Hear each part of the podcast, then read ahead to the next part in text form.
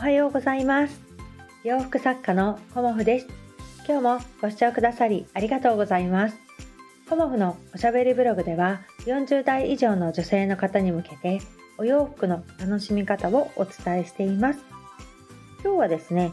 あの音声配信を長く続けるコツについてあの私なりのね解釈という感じになってしまいますが、あのそのことについてお伝えしたいと思います。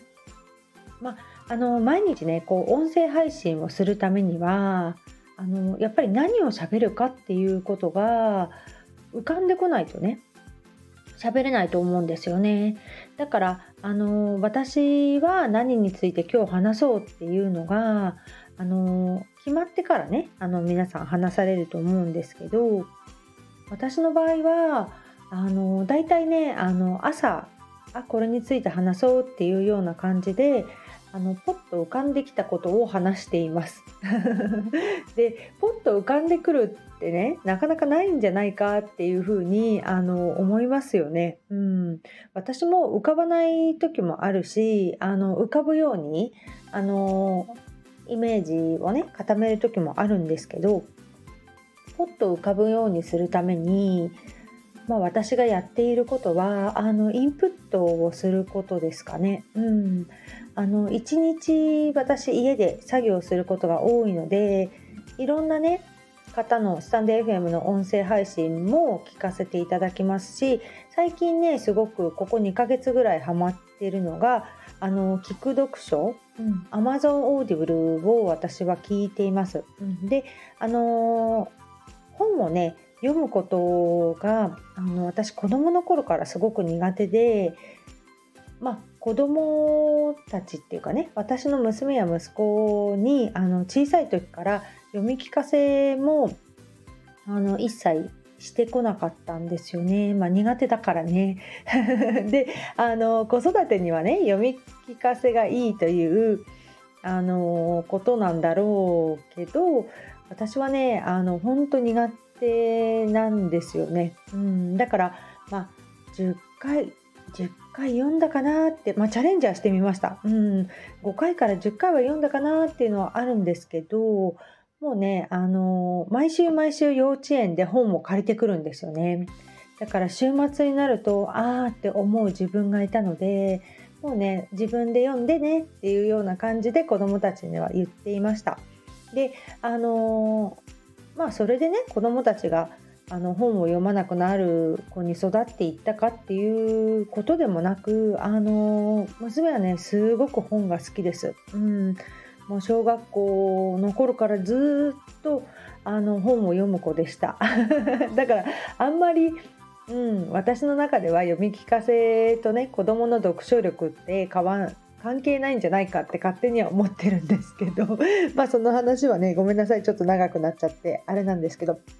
あの Amazon Audible であのいろんなことをねあの耳で聞けるんですよね。でよく本をねあの買ったはいいけど積んどくになっているっていう方がいらっしゃると思うんですけどそういう方にはねあのスタイフと同じで耳でねあの聞けるのですごくおすすめです。うんまあ、月額でいくらだったかな？1500円だったかな、うん、かかってしまうんですけど、まあ、本1冊2冊買うようなあの料金でこう、ね、たくさん聞けるので Amazon Audible はね私にとってはねすごくいいですね。あの本を読んでもらえるっていうのがね、うん、であの家事をしながらとかあとウォーキングしながら結構聞いたりとかミシンしながら聞いたりしています。でそういう感じであのインプットをあのしていると、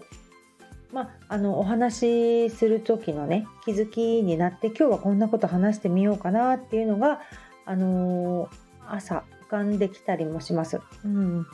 でもう一つあの音声配信を長く続けるコツっていうのは楽しむことだと私は思います。うん、お話しするのがねすごく楽しいっていう風にあの思えるとね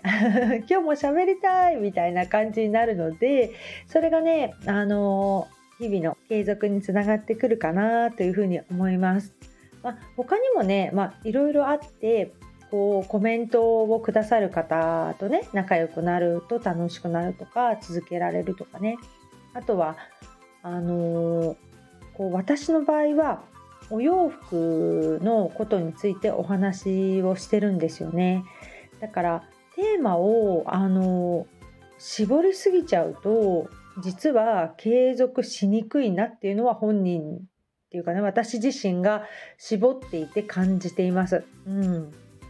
例えばあのお洋服のこと以外にも子育てのこととかね今日あった日記的なようなお話だとか今日食べたものだとかまあ、あの普通に生活しているといろいろ、まあ、お伝えすることのテーマってどんどん増やせていけると思うんですけど私はあえてあのお洋服のことを中心にお話ししているんですよね。であのそうするとテーマが基本的にお洋服のことにやっぱり特化していってしまうので、ね、ネタっていうかねあの配信内容のこう探し方というかねあの見つけ方がかなりあの絞られてくるのでテーマを絞るということはとてもね続けるハードルが上がっちゃうなっていうのは 自分がやっててすごく感じています。で最初の頃はあの子育てのお話だったりとかお料理はねあの今日こんなの作りますよみたいなお話をしていたんですけどもあのなんでやめたかっていうと自分の中でこうねお洋服作家なのになんでお料理の話してるのかなっていうような 自分の矛盾点を感じてしまったんですよね私はね。でこの配信で何を伝えたいかっていうことをあのまずね考えた時に洋服作家としてねお洋服の楽しみ方を伝えることがね私にとってはすごいねやりがいというか楽しみにつながってるなっていうことをあの見出せたんですよね。うん、ですごく気づくの遅かったんですけどあのそれをしてからねスタンド FM に対するあの自分の向き合い方とかねお伝えしたいこととか何をやっていきたいかということがものすごく明確になったんですよね。だからあの最初のうちはいろいろ配信をしてねあの楽しんでいたんですよね。だけど今となってはあのお洋服にあの絞ってよかったなと思ってます。でもお洋服のことをね中心にしゃべるっていうのは本当にさっきもお話ししたんですけどテーマもあの絞られてきちゃうしあのまあ、私40代以上の女性の方に向けてお伝えしているっていう風になってるのでこうねフォロワーさんもあの今ねあのたくさんフォローしていただいてありがたいなと思っているんですけどフォロワーさんもこう限られた方が多分フォローしてくださってると思うんですよね。だからそこがねあの難しいところなのでこういろんなことをお話ししてあのこうね対象というか誰にお伝えしたいかっていうことを決めない方が幅広くねあの交流できるかなっていう利点もあると思います。うん、それはねあのその方がねどんな風にやっていきたいかっていうことで変わってくるのであのその辺はねこれがいいですよあれがいいですよっていうことはまだまだね私も経験値が足りないのでこれからねいろんなこと経験してやっていこうかなと思っている段階なので、まあ、はっきりとは言えないんですけど、うん、あえてお伝えするとすればあのこう配信内容を絞ったり